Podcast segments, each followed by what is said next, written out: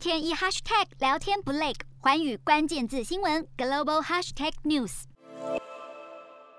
国内二十八号没有本土感染病例以及死亡个案，另外新增十九例境外移入。国际疫情方面，美国单日新增十八万四千多例。该国近日的交通运输陆续爆发一定规模的群聚感染，不仅有超过六十艘游轮正在接受疫情监控，各家航空公司员工染疫的人数激增，导致大量航班取消。美国首席防疫专家佛奇建议政府要求乘坐国内航班的旅客强制接种疫苗。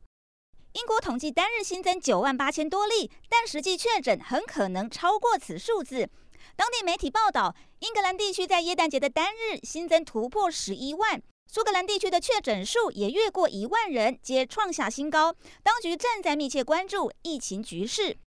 法国单日新增三万多例，当局二十七号宣布最新的防疫加强政策，表明从一月三号起，条件允许的民众一周至少居家办公三天，在市中心强制戴上口罩，且加强针的施打间隔从四个月缩短至三个月。另外，政府也计划从一月十五日开始要求前往公共场所的民众出示疫苗接种证明，而非仅有检测阴性证明。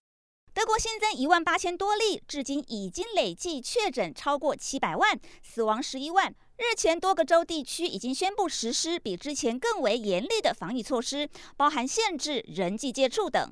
日本单日新增两百一十四例，其中东京都二十七日新增确诊三十五例，数字持续增加。为了回应民众对变异株 Omicron 的忧虑，东京都内的免费检测站扩增到约一百八十个站点。南韩新增三千多例，官方在二十七号批准美国辉瑞药厂新冠病毒口服药的紧急使用授权，这是南韩首个取得使用授权的口服药，最快将在明年一月投入使用。印度通报单日新增近六千例，首都德里欧密克戎确诊数二十七号累计达一百四十二例，居全印度之冠。德里地方政府宣布实施宵禁，以阻止病毒扩散。越南单日新增一万四千多例，几乎都是本土案例。首都河内依旧是确诊数最高的地区，达到近两千例。其次是南部西宁省的九百四十三例，以及北部海防市的九百三十一起病例。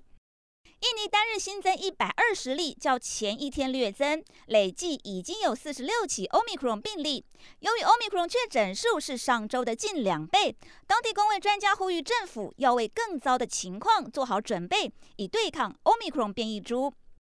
中国单日新增两百零九例。本土疫情仍以陕西省西安最严重。当局表示，由于还有许多隐性病患没检测出来，宣布暂停两天一人外出采购的措施，要求民众足不出户，直到所有居民都取得未染疫的检测报告才可出门。洞悉全球走向，掌握世界脉动，无所不谈，深入分析。我是何荣。环宇全世界全新升级二点零版，锁定每周三、周六晚间九点，环宇新闻 MOD 五零一中加八五凯播二二二以及 YouTube 频道同步首播，晚间十点完整版就在环宇全世界 YouTube 频道。